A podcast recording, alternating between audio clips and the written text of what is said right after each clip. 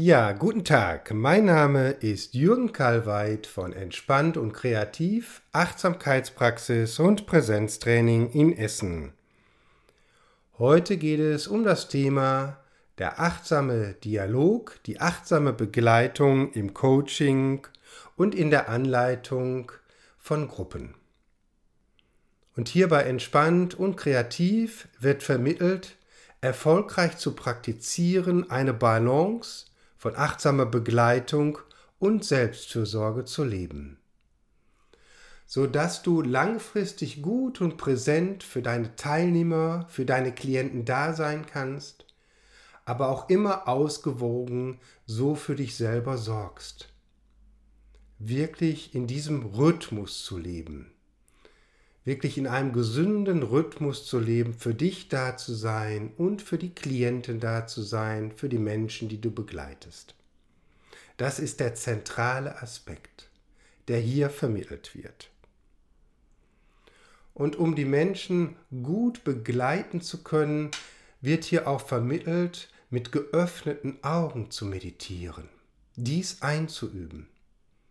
Das heißt, dass du in dir gut präsent sein kannst in der Wahrnehmung der vertieften Atmung, einer geschulten Körperpräsenz und gleichzeitig mit geöffneten Augen und geöffnetem Herzen deinem Gegenüber, deinen Klienten oder den Teilnehmern in deinem aktuellen Gruppenangebot begegnen zu können.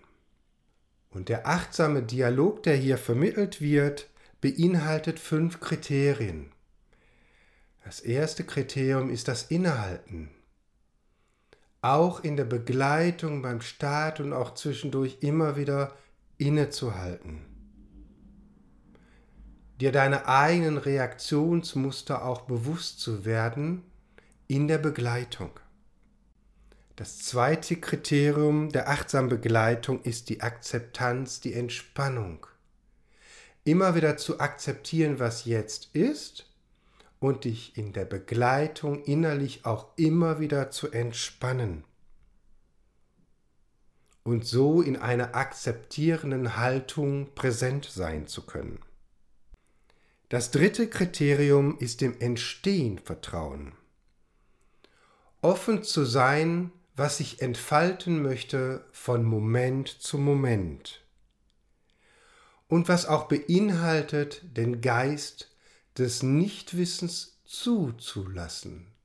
Also wirklich dem Entstehen was sich entfalten möchte, zu vertrauen. Das vierte Kriterium des achtsamen Dialogs ist das tiefe Zuhören. Ein achtsames Lauschen und einfühlendes Hinhören. Immer wieder tief hinhören und lauschen, was der Klient, der Teilnehmer sagt berichtet, mitteilt.